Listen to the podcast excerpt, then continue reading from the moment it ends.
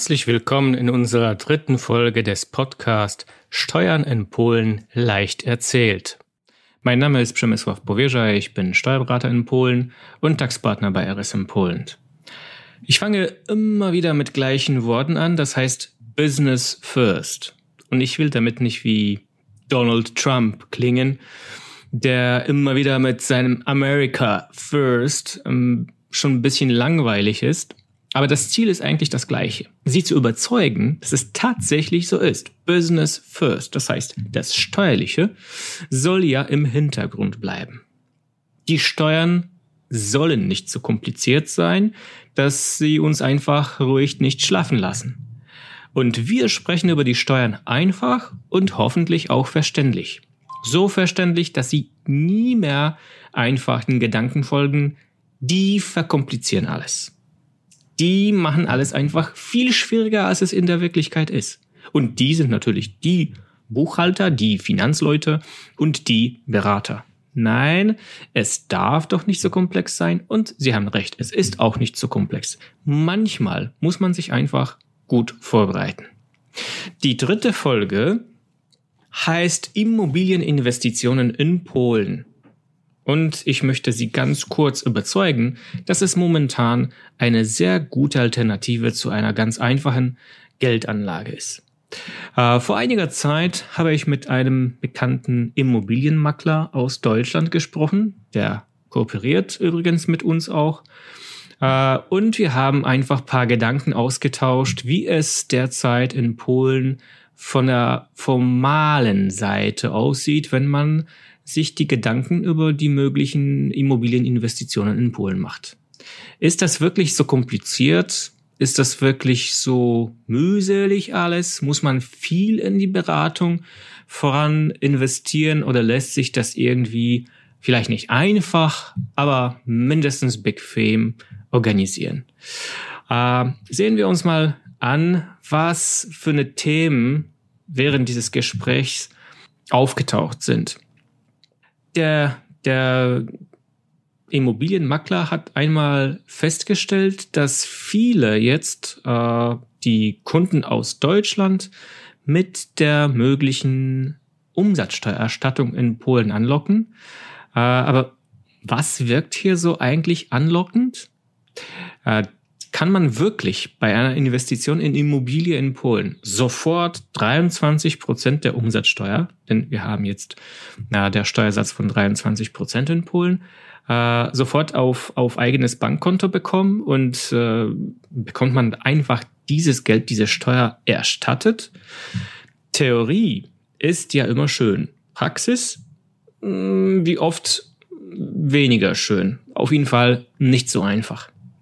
Ähm, vor allem müsste man hier ganz deutlich machen, dass es nicht, dass es sich nicht um eine klassische Erstattung dieser Mehrwertsteuer handelt. Also wir kriegen äh, kein Geschenk, ähm, sondern man darf das Recht auf Vorsteuerabzug geltend machen, wenn man aber eine reguläre professionelle Geschäftstätigkeit im Bereich der Vermietung und Verpachtung in Polen betreibt. Man muss also mit anderen Worten zunächst Kaufmann in Polen werden und dann die Geschäftstätigkeit, die richtige Geschäftstätigkeit im Bereich der Vermietung auf Dauer führen. Das können Sie sich gut vorstellen, erzwingt wiederum einige Formalien, wie eine steuerliche Registrierung, ähm, wie die Buchhaltung zum Beispiel, wie die Beachtung von diversen lokalen polnischen äh, Regelungen, rechtlichen Vorschriften und so weiter. Also das alles, was äh, normalerweise äh, mit einem mindestens Einzelunternehmen zusammenhängt. Äh, man kann sich aber vorstellen, wenn man eine Handelsgesellschaft zum Beispiel gründet, da gibt es noch mehrere äh, Formalien, die zu beachten sind. Ähm, kann man die mühseligen Formalien irgendwie weniger mühselig machen oder muss man einfach durch? Ja, man muss einfach durch, obwohl es auch nicht so viele mühselige Formalien in solchem Fall, also im Fall einer Investition in Immobilie in Polen gibt. Und die volle Erstattung der Mehrwertsteuer, die ebenso anlockend wirkt, ist natürlich äh, möglich, aber nur dann erreichbar, und hier muss man ja ganz ehrlich sein, wenn die Vermietung äh, von einer solchen Immobilie in Polen für mindestens zehn Jahre äh, angedacht wird. Also wir müssen mit einer Investitionsperspektive von mindestens zehn Jahren denken oder denken können, damit wir wirklich mit einer voller Erstattung rechnen dürfen. Ähm, wieso? Also Immobilie arbeitet im Unternehmen ja länger. Das ist ja normal. Immobilie ist in der Regel viel wert.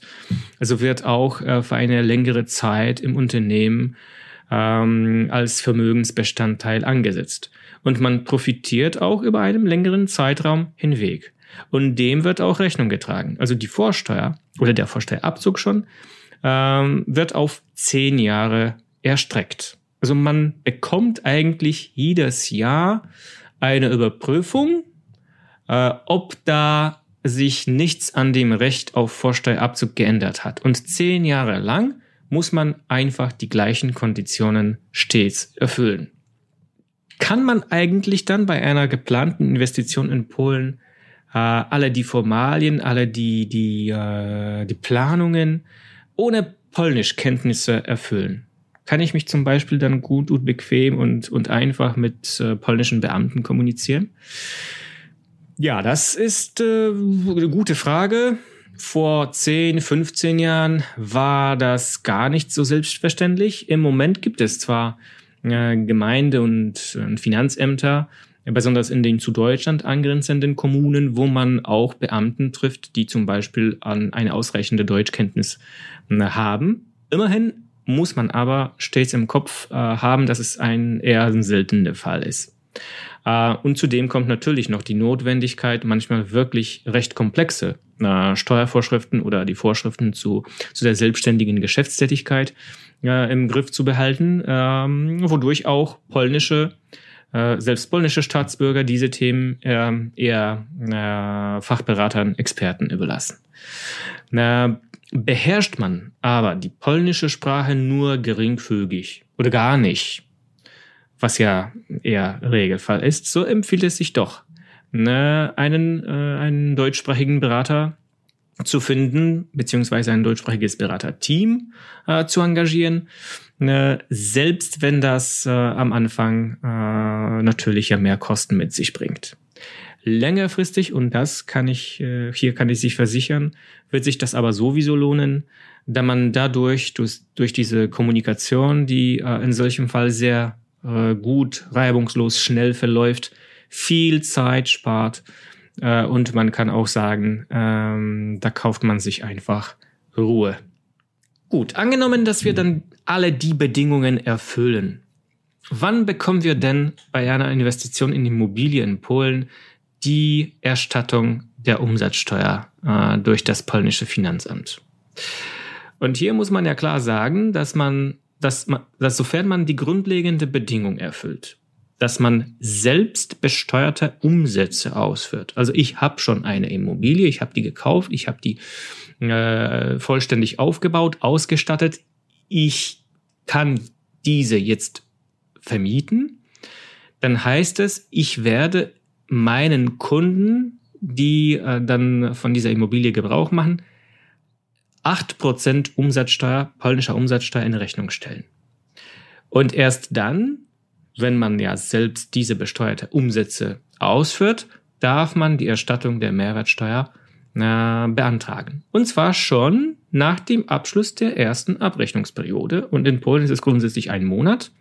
Also sofort am Anfang der ganzen Geschäftstätigkeit bei größeren Erstattungsbeträgen und eigentlich bei einem, bei einem Kauf von Immobilien ist das äh, ja regelmäßig der Fall, äh, muss man zugleich leider mit einer genauen Prüfung des Finanzamtes, des polnischen Finanzamtes rechnen. Denn wenn es sich um größere Beträge handelt, welche erstattet werden sollen auf das Bankkonto des beantragen, des antragstellenden Unternehmers, äh, wird man vorsichtig und äh, da prüfen natürlich dann die Beamten was der Fall ist, äh, wieso man überhaupt die Erstattung beantragt und ob diese begründet ist. Somit äh, kann man jetzt äh, kurz zusammenfassen, landet das Geld ähm, auf unserem Bankkonto in der Praxis nach ungefähr drei, vier, fünf Monaten. Und als registrierter Unternehmer wird man als inländischer Steuerpflichtiger behandelt. Das hat zur Folge, dass wenn wir eine solche Erstattung bekommen wollen, dann müssen wir auch ein polnisches Bankkonto haben. Das heißt, ein Bankkonto bei einer polnischen Bank beziehungsweise bei einer, bei einer polnischen Niederlassung einer ausländischen Bank. Das muss man auch beachten und äh, rechtzeitig sich, sich darum kümmern. Was passiert aber, wenn ich jetzt ähm, mein, mein, mein Planungshorizont, mein Investitionshorizont äh, für mindestens zehn Jahre erstrecken soll. Was passiert dann, wenn ich doch meine polnische Immobilie äh, aus irgendwelchen Gründen, natürlich welche unerwartet auftreten können, vor Ablauf dieser zehnjährigen Frist verkaufen muss? Ja, der, das Vorsteuerabzugsrecht wird, haben wir ja gerade gesagt, bei Immobilien über zehn Jahre geprüft, beobachtet. Und falls man innerhalb dieser Periode seine Geschäftstätigkeit doch abschließt, beziehungsweise, was weiß ich, die Immobilie äh, plötzlich für nur steuerbefreite Umsätze, also für Wohnzwecke, oder äh, völlig privat zu nutzen beginnt, dann ist diese steuerfreie beziehungsweise äh, beziehungsweise nicht steuerbarer Umsatz äh, entstanden, wodurch wir unser Recht auf Vorsteuerabzug eingeschränkt haben. Das heißt, man müsste mindestens einen Teil der bereits erstatteten Steuer äh, an die Finanzverwaltung, an die polnische Finanzverwaltung zurückzahlen. Äh, in entsprechender Proportion, ja. Also das, das hängt natürlich davon ab, zu welchem Zeitpunkt wir dann die Verwendung der Immobilie äh, faktisch ändern werden. Wie sieht es aber mit der Einkommensteuer oder Körperschaftssteuer aus in Polen? Ähm, Einkommensteuer, wenn es äh, um die Tätigkeit äh, im Bereich der Vermietung oder Verpachtung geht, wird grundsätzlich äh, in dem Staat in dem Land erhoben, in welchem sich die Immobilie befindet. Also hier hätten wir keine Zweifel, wenn ich eine polnische Immobilie in Polen habe, da führe ich die Steuern, äh, die diesbezüglichen Einkommensteuer bzw. die Körperschaftssteuer auch in Polen ab. Und diese Regelung ergibt sich dann direkt aus dem deutsch-polnischen Doppelbesteuerungsabkommen, wodurch dann die Einkünfte aus Vermietung und Verpachtung in Polen an das polnische Fiskus gelingen also die Steuer von diesen Einkünften. Es gibt aber hier zwei Möglichkeiten. Einmal ähm, im Regelfall äh, ein progressiver Stufentarif anzuwenden. Derzeit beträgt, betragen dann die Steuersätze in Polen 17 und 32 Prozent, je nach Höhe der Bemessungsgrundlage. Äh, mit der Möglichkeit natürlich dann etwaige Werbungskosten ähm, noch äh, bei der Festlegung der Bemessungsgrundlage abzusetzen oder einfach eine einfache Pauschale, ebenfalls progressive, anzuwenden, welche derzeit 8,5 Prozent zu einer bestimmten Schwelle von, von, von Einkünften und später 17 Prozent, äh, aber schon ohne Werbungskostenabzug beträgt. Also hier zwecks Entscheidung ist es eine reine Mathematik. Da muss man sich einfach kalkulieren. Was für eine Kosten bei mir anfallen werden, wie viele, wie groß, wie lange. Dann kann ich also einen Break-Even-Point irgendwo festsetzen und, und dann entscheiden, was sich einfach in dem konkreten Fall besser lohnt. Äh, welche Werbungskosten darf ich denn ansetzen? Ja, wählt man, wählt man, äh, wählt man die Besteuerung nach allgemeinen Grundsätzen, also dieser, äh, diesen progressiven Stufentarif von 17 und 32, ich wiederhole nochmal 17 und 32 Prozent, also wesentlich weniger als in Deutschland, so darf man Werbungskosten für zum Beispiel diverse Medien, äh, externe Dienstleistungen wie Putzdienst zum Beispiel, äh, was weiß ich, bei einer kleinen Sanierung auch irgendwelche Handwerksarbeiten, solche Dinge.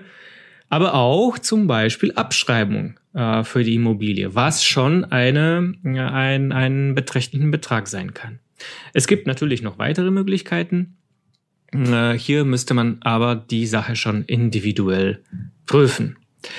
Ähm, ja, wenn ich in Polen die Immobilien habe, wenn ich in Polen auch die Steuern drauf zahle, muss ich überhaupt mit dem deutschen Fiskus noch zu tun haben?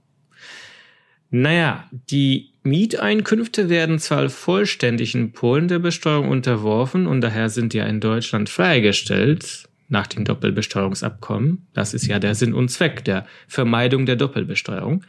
Es gibt aber noch sowas wie, hm, wie Progressionsvorbehalt. So, so schön heißt es. Das heißt, das deutsche Fiskus, mit einfachen Worten, darf die Einkünfte zwar nicht besteuern, weil diese ja eben in Polen besteuert werden, muss aber über diese informiert werden, weil hier für die Berechnung des effektiven Einkommensteuersatzes bzw. Körperschaftssteuersatzes in Deutschland, weil diese polnische Einkünfte mit berücksichtigt werden. Das heißt, die werden zunächst addiert, dann wieder subtrahiert man errechnet aber damit einen effektiven Steuersatz in Deutschland, welcher dann auf die deutsche Einkünfte, falls diese überhaupt vorliegen, äh, anzuwenden ist. Ja, also Fazit hier. Wie kann man erfolgreich in Immobilien in Polen investieren? Ich würde sagen, ein guter Immobilienmakler und ein guter Steuerberater bedeuten im Endergebnis eine optimale Lösung für alternative Gewinne. Machen Sie sich bitte Gedanken, ob das auch in Ihrem Fall zutrifft, ob Sie vielleicht dann äh, eine Geldanlage haben, die unglücklicherweise jetzt nicht so ganz gut wächst beziehungsweise gar keinen Profit gibt. Äh, heutzutage ist es eigentlich so, dass die Bankanlagen äh, sich eigentlich verkleinern als, als, als vergrößern. Also vielleicht könnte man doch äh, an einer Investition in Polen nachdenken. Und man braucht wirklich keine Angst haben. Es ist auch nicht so kompliziert, wie man sich das vorstellen kann. Insbesondere nicht dann, wenn man mit guten Fachberatern kooperiert und sich von diesen gut betreuen lässt. Hätten Sie dazu noch mehr Fragen, können Sie uns gern jederzeit ansprechen. Für heute, das wär's. Ich bedanke mich fürs Zuhören und wünsche Ihnen noch einen schönen Tag.